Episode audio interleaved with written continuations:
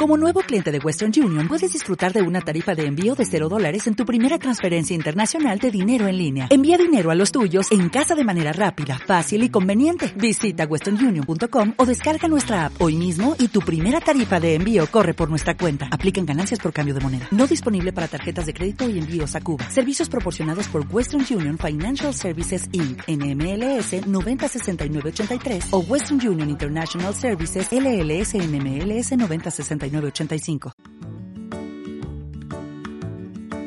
Bienvenida y bienvenido a Perretes, el podcast donde descubrirás cuál es esa raza con la que compartes estilo de vida y carácter.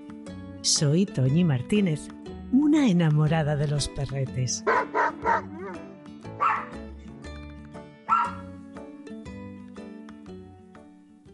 Estoy convencida de que si no conoces su historia, cuando te diga que sus antepasados tiraban de trineos en el Ártico, pongas cara de no me lo puedo creer.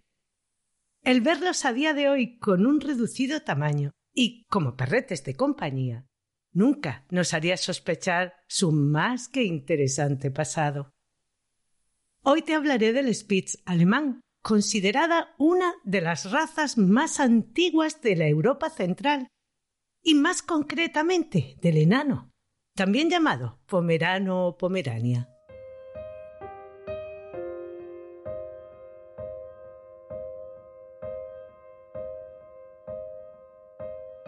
Para conocer su historia, tendremos que remontarnos 6.000 años atrás hasta los perros de la tundra en la Edad de Piedra. Hay estudios en los que se dice que todos los Spitz tienen origen en el Canis familiaris palustris, antiguos perros de Egipto, Grecia y China, y que probablemente sea la variedad canina más antigua que se conoce.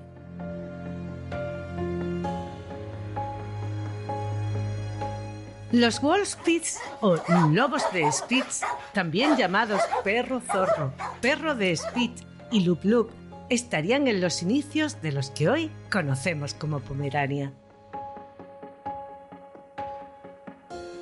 En sus orígenes, estos perretes, que pesarían alrededor de unos 20 kilos, cuidarían a ovejas y a bueyes del ataque del lobo y ayudarían a recoger los renos.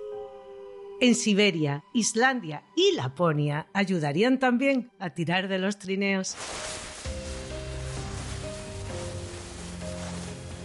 Llegarían a Europa a través de la llamada Pomerania Central, una región de la antigua Prusia situada en el norte de Alemania y Polonia, en el litoral del mar Báltico, y cuya traducción significa junto al mar, nombre que se le daría en tiempos de Carlomagno. En el cuadro El matrimonio Arnolfini que Van Eyck pintaría en el 1434, este ya retrataría un perrete con las mismas características del Pomerania.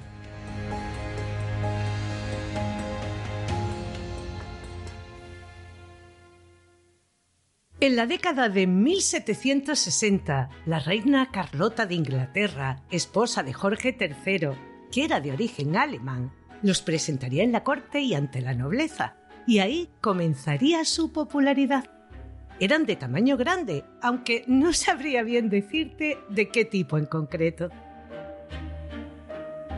En 1870, el Kennel Club de Inglaterra les reconocería bajo el nombre oficial de Spit Dog.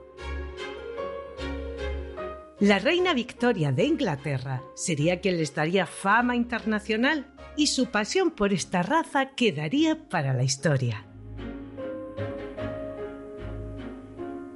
Los conocería siendo muy niña de la mano de su tía, la reina Carlota, que tendría uno como perro de compañía. En 1888 se haría con Marco, su primer pomerano, aunque hay quien piensa que era un volpino italiano que habría adquirido en uno de sus viajes. Pesaba 5 kilos y medio con él obtendría muy buenos resultados en el mundo de las exposiciones caninas, concretamente en Kraft, la más prestigiosa del país. Se haría retratar con él Y en este cuadro podemos apreciar fácilmente cómo eran antes de que la reina les diera su aspecto actual con un tamaño mucho más pequeño y compacto.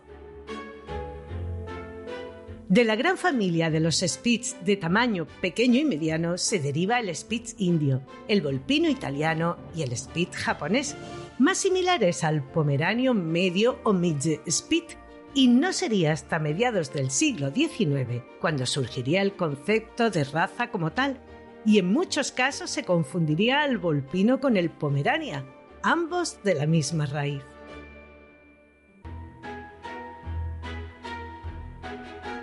Bajo el afijo Windsor, la reina establecería un plan de cría buscando la perfección, llegando a tener hasta 35 ejemplares y conseguiría llevarles hasta los 6 kilos de peso.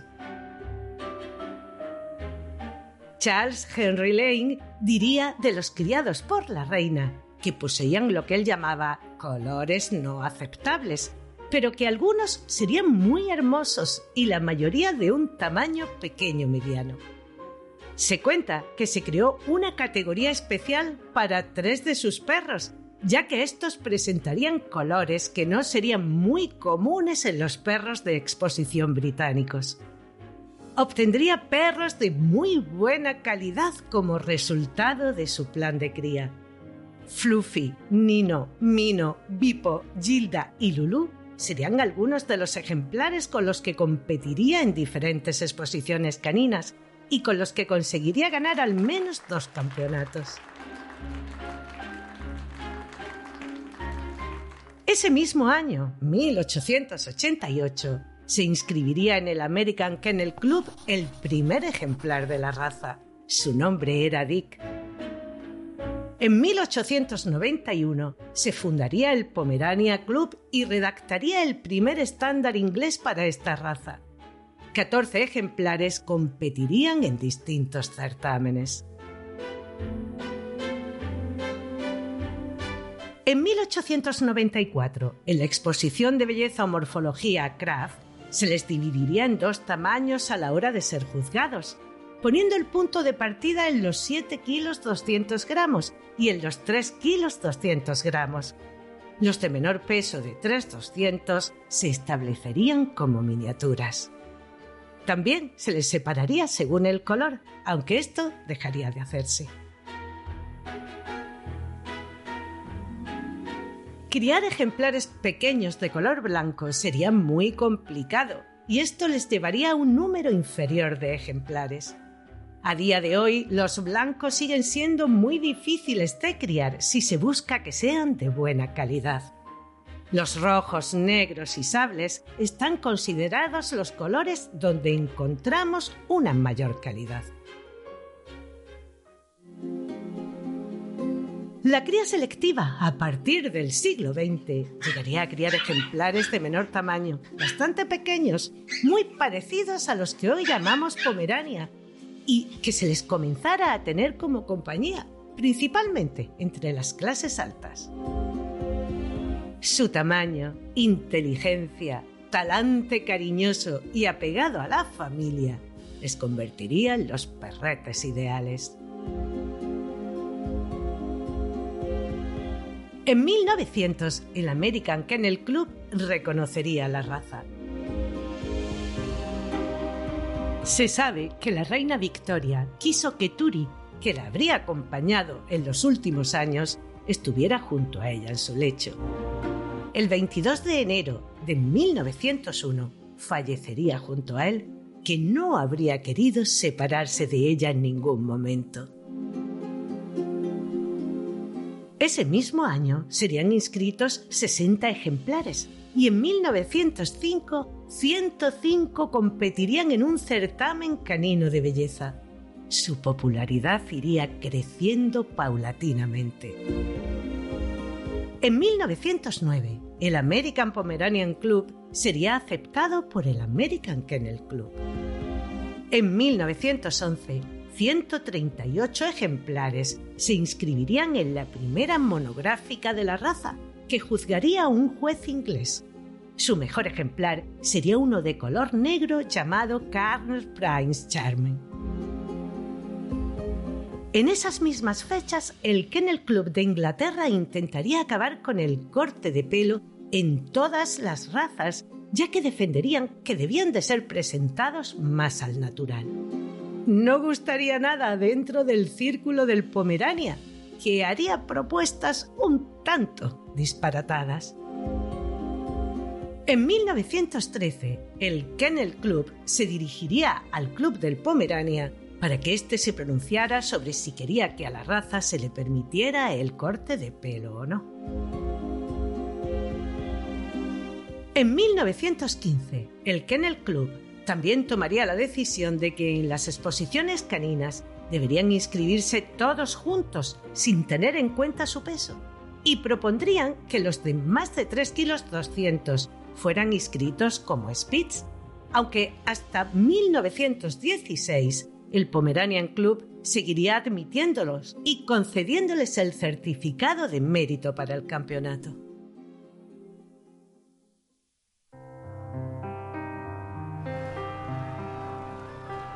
El origen alemán del Pomerania y la germanofobia que provocaría la Primera Guerra Mundial les haría perder en gran medida su popularidad. Se verían desbancados por otras razas, principalmente por el pequinés. A partir de 1930, su peso estaría ya en 4 kilos. El pelo también habría tenido cambios notables. Ya les veríamos sus característicos volantes. El 1 de enero de 1957, la Federación Cinológica Internacional los reconocería como una raza, con el nombre oficial de Spitz alemán, dividiéndoles en cinco tamaños. Wolfspitz o Spitz tipo lobo, para los de 49 centímetros, con una tolerancia de más o menos 6 centímetros. Grosspitz o Spitz grande para los de 42. Midge Spitz o Spitz mediano para los de 34 centímetros. Se consideraría una tolerancia de 4 centímetros. Klein Spitz o Spitz pequeño para los de 26 centímetros con una tolerancia de 3. Y Spitz enano o Pomerania para los de 20 centímetros con una tolerancia de 2. Les encuadraría en el grupo 5, destinado a los perros tipo Spitz y primitivos, en la sección 4, destinada al Spitz europeo, y en el caso del Pomerania, en la variedad enano reconociendo a Alemania como su país de origen y aceptando como válidos el color grisáceo para el tipo lobo, negro, pardo y blanco para el grande, negro, pardo, blanco, anaranjado, grisáceo y otros colores para el mediano, el pequeño y el enano.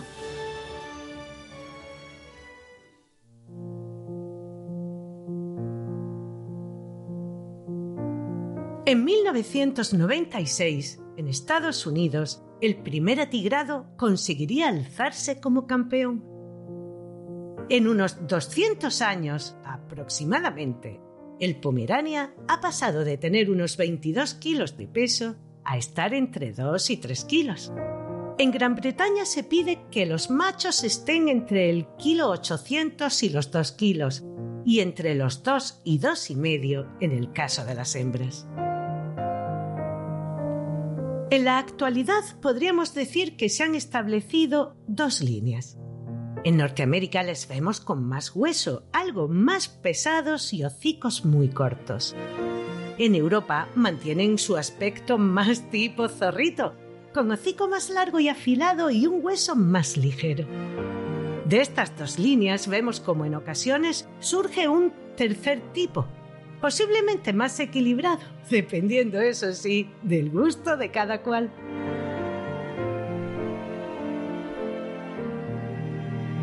Lo cierto y verdad es que el Spitz es una única raza, manteniendo sus características y siendo el que conocemos como Pomerania un Spitz enano con un menor tamaño, pero siempre con las mismas características de la raza.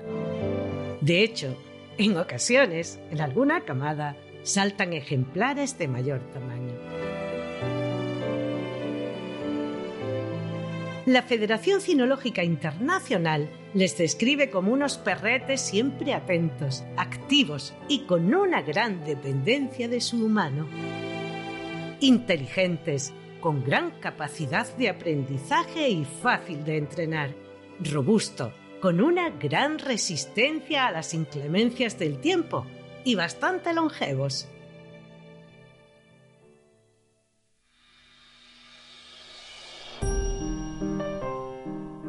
El Spitz en general y el Pomerania en particular es un perrete amoroso, extrovertido, alegre, activo y lleno de vida, al que le encanta el juego y dar paseos, pero que también sabe disfrutar de estar sentado en tus piernas o junto a ti. Mónica Sánchez Marina, nuestra instructora formadora de la Real Sociedad Canina de España, monitora en terapia con perros aplicada a niños y niñas con problemas de autismo y otras patologías, e instructora en la escuela canina Kerkus, nos da algunas instrucciones fáciles de seguir y sobre todo de poner en práctica.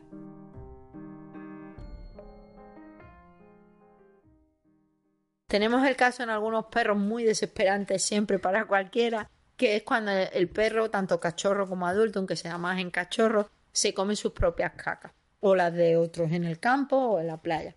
Ahí podemos, podemos encontrarnos con varios motivos, que son de humana o de, de cabra o de vaca, porque desechan muchos nutrientes que para ellos son importantes y entonces se las comen, o de ellos mismos, que normalmente son por varios motivos. O bien porque el pienso es de mala calidad, y no absorbe lo que debe absorber y entonces desecha también mucho y tienen que volver a cogerlo, o bien porque se han criado cuando han nacido, cuando han sido muy chiquitos, en un entorno sucio y entonces pues se, se comen ellos mismos las cacas, o bien por aburrimiento. Tenemos el caso que algunos dueños no tienen tiempo, son perros de una actividad alta y hay veces que cogemos al perro sin saber que necesitan más actividad de la que nosotros le podemos dar y el aburrimiento hacen que acaben comiéndose las cacas. Dependiendo del caso, pues siempre descartamos un primer momento que la alimentación no es solo que sea de buena calidad, sino que le esté sentando bien, que no haya algún problema de alergia alimentaria o algún problema que haga que el perro, aunque le estemos dando un pienso de buena calidad, haya algún nutriente que no le está sentando bien. Luego probamos el caso de que sea de aburrimiento, por supuesto, pues atenderlo un poquito más, jugarlo un poquito más, o bien que el entorno donde se han criado desde cachorrillos haya estado bastante sucio y entonces estén un poco acostumbrados tanto a pisar cacas como a comérselas. En cuyo caso, pues hay que tener mucha paciencia y acostumbrarlos a un entorno limpio y, y tranquilo para ellos que no haya habido estrés.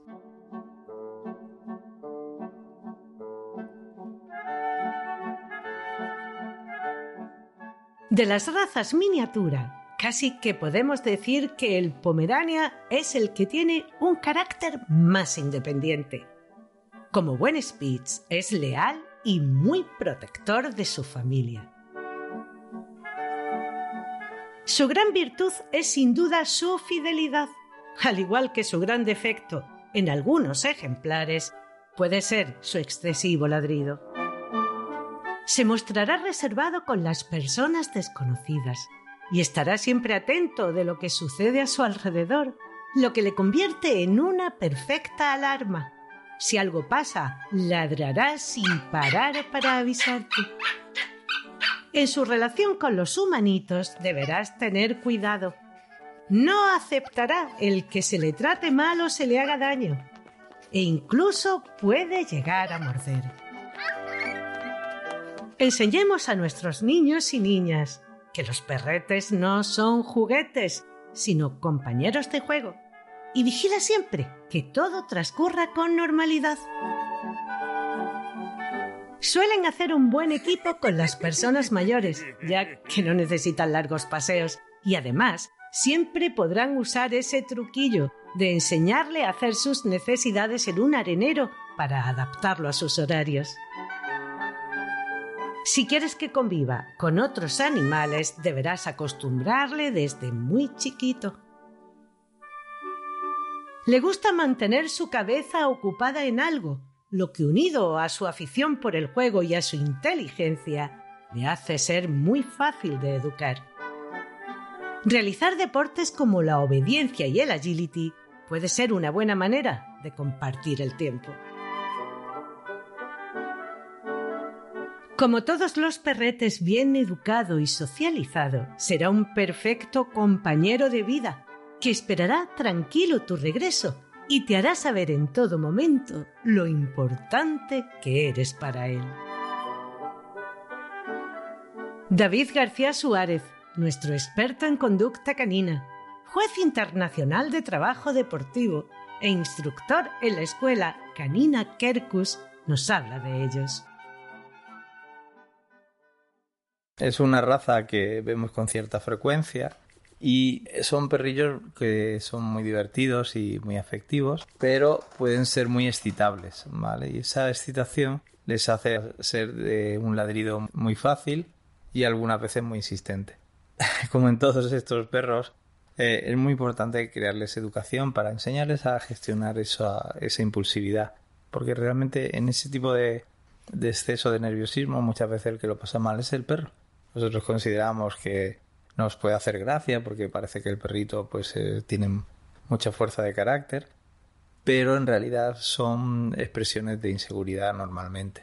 Con lo cual la emoción de base que está por debajo de ese ladrido es la inseguridad. Y pues eh, tiene todos los problemas asociados a ese estrés crónico. Entonces la experiencia nos cuenta que luego pasa un poco como en todas estas razas pequeñas. Una vez que te pones a entrenarlo, te sorprenden sus capacidades de aprendizaje, lo rápido que, cambian su conducta y lo bien que se adaptan, ¿no? Entonces, yo siempre les digo a la gente pues que realmente se pongan en la piel de su perro y vean cuando un perro pensemos que tiene mucho carácter, pero que realmente vean la emoción que hay por debajo.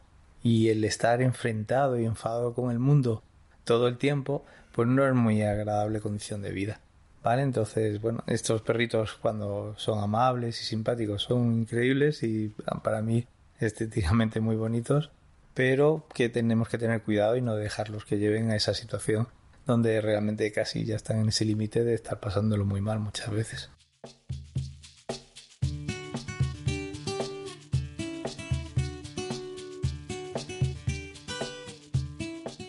Lo que más nos llamará la atención es ese aspecto de pompón que le da su hermoso pelaje. Esa melena muy abundante en el cuello y su cabecita nos recuerdan perfectamente a un zorrillo con esa mirada astuta. Sus ojitos medianos, un poco oblicuos y de color oscuro, nos dicen que tenemos su total atención. Un hocico no muy largo, ni grueso, ni puntiagudo, bien proporcionado en relación a su cabeza. Unas orejitas en forma triangular, de inserción alta, muy próximas la una a la otra y siempre erectas. Un cuello de largo medio, con una importante melena hasta los hombros. Su colita es de inserción alta, doblada hacia arriba y descansando sobre su espalda, bien poblada de pelo largo.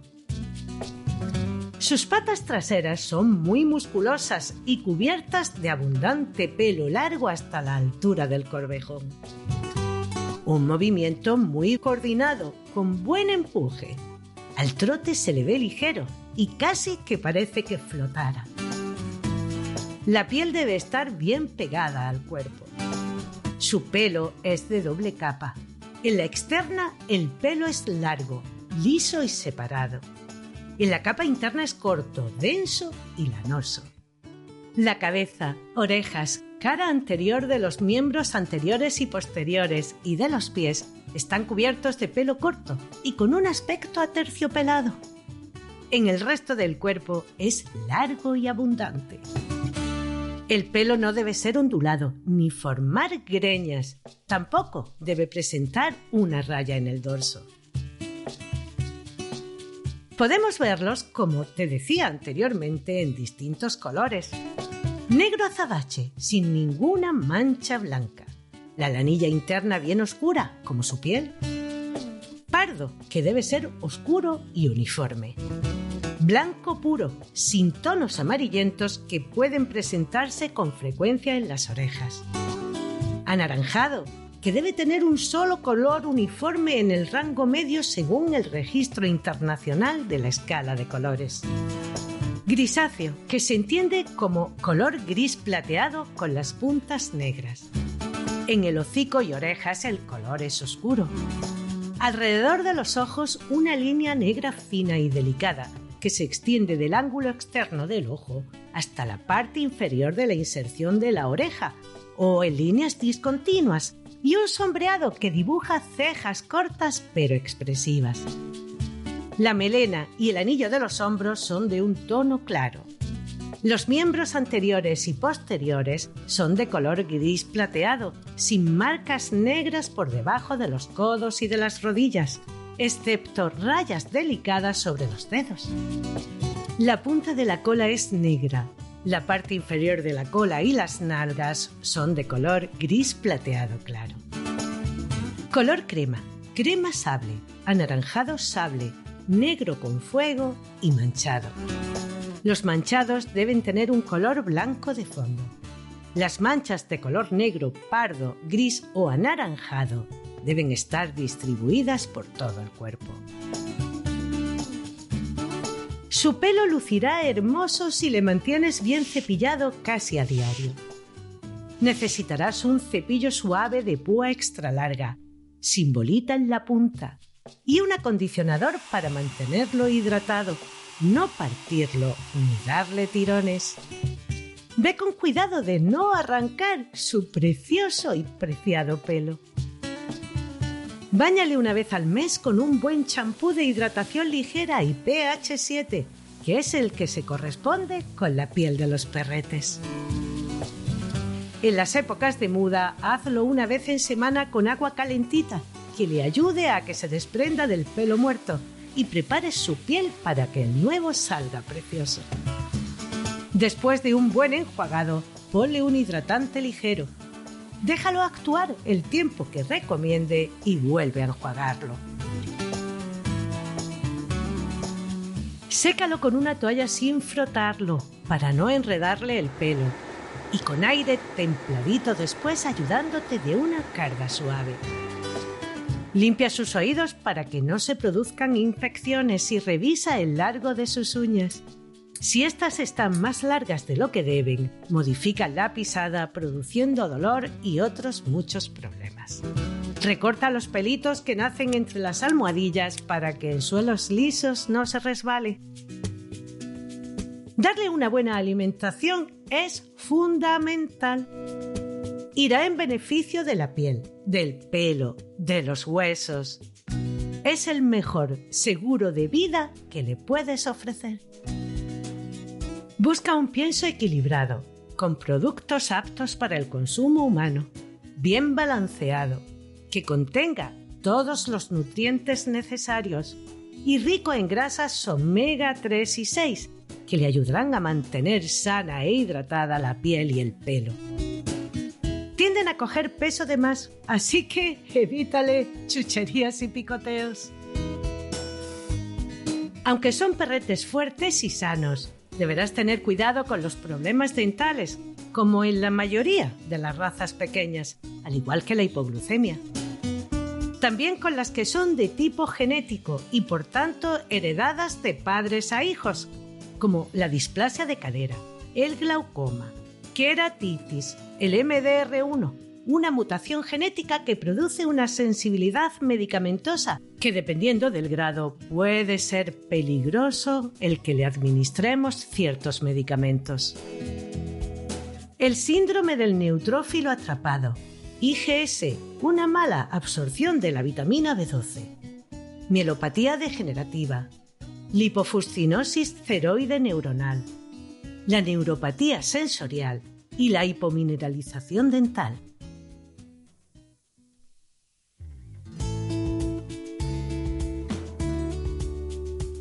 Si después de todo lo que te he contado crees que es esta raza la que te ha robado el corazón, busca un buen criador o criadora que, como siempre te digo, ame la raza y lo haga en un ambiente familiar que aparte de su plan de cría aquellos ejemplares transmisores de estas enfermedades hereditarias. Te ofrecerá toda la información que le pidas. Te enseñará a los progenitores para que puedas comprobar que no son tímidos o agresivos, con todo el gusto del mundo, porque son su orgullo y te resolverá cualquier duda una vez estés en tu casa. También se asegurará de que su cachorrete esté en las manos que se merece. En este tipo de razas, debido a su demanda, encontramos gente que cría sin criterio alguno, olvidando salud, tipo y carácter, criando en dudosas condiciones, llegando a mostrar como algo magnífico que sus cachorretes son prácticamente diminutos. Nunca deberá tener menos de 18 centímetros a la cruz, que es el punto más alto del homóplato, ni menos de un kilo 800 o de dos, dependiendo si es macho o hembra.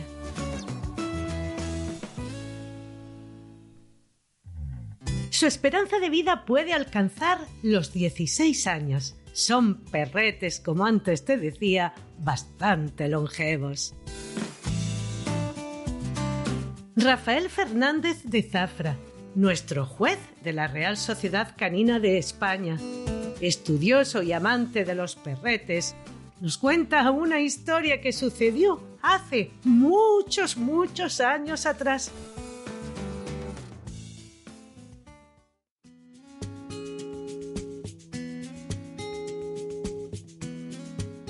Los Spitz siempre han acompañado a mi familia durante generaciones.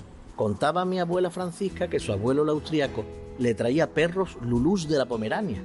Los blancos normalmente venían de Prusia o de Pomerania y los negros eran bávaros o de Württemberg, siempre medianos de compañía, que eran los que se usaban y eran típicos en aquellas fechas.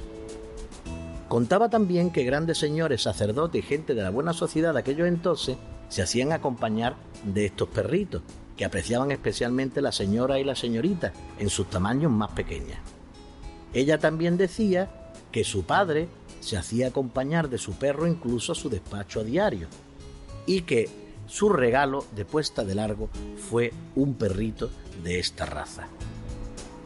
En España siempre se la llamó Lulú, a pesar de que su nombre es pomerano o Spitz. Respecto a los cuidados de la época, a los perritos se les cepillaba con un cepillo de cerras de jabalí y se mezclaba un talco que había que olía muy bien, que se llamaba talco de junquillos de olor, con un producto que se usaba para darle a las canalillas de los azulejos que se llamaba Blanco España, para realzar el color de ellos. Y los ojitos, para que no tuvieran los cercos color marrón, que siempre sabéis que con los lagrimales se le oxida alrededor, pues a estos animalitos se les daba con una solución con mucho cuidado que preparaban en la farmacia a base de ácido bórico. Y había que tener cuidado porque si no se le quemaban los ojitos, había que tener mucho cuidado y dárselo solo por fuera. En mi casa hubo varios que murieron muy longevos. Una de ellas se llamaba Pompón, una perrita, un macho que recuerdo también se llamaba Dandy, pero el que más recuerdo de todos era uno que mi abuelo le puso Houdini, porque Houdini era capaz de salirse de cualquier sitio que lo tuviera encerrado. Saltaba, abría los pomos de la puerta, abría la nevera. Era, era un problema, era un problema. Simpatiquísimo, muy escandaloso porque siempre le gustaba ladrar y este murió muy, muy, muy anciano, con 25 años. Ya cieguito, sordo y apenas pelo, pero estuvo hasta esa fecha con nosotros. Una raza es el perro de las turberas, el perro que acompañó a los primeros pobladores que habitaban en las zonas de laguna. Muy popular en su tamaño Pomerania, pero ya no es tan popular en su tamaño mediano. Verdaderamente son unos animales que estando muy bien educados, ideales para la compañía, muy divertidos, muy inteligentes y muy entretenidos, que en una época anterior fueron, como os dije, el perrito de la buena sociedad y además muy usado junto con el caniche como perro de circo. Espero que te haya resultado una buena aproximación a esta encantadora raza o disfrutado con lo que te he contado si ya la conocías y sobre todo que te lo hayas pasado bien. La próxima semana te hablaré de un perrete que ha conducido rebaños en terrenos tan complicados y tan fríos como los de las islas de las que reciben su nombre, el pastor de Shetland.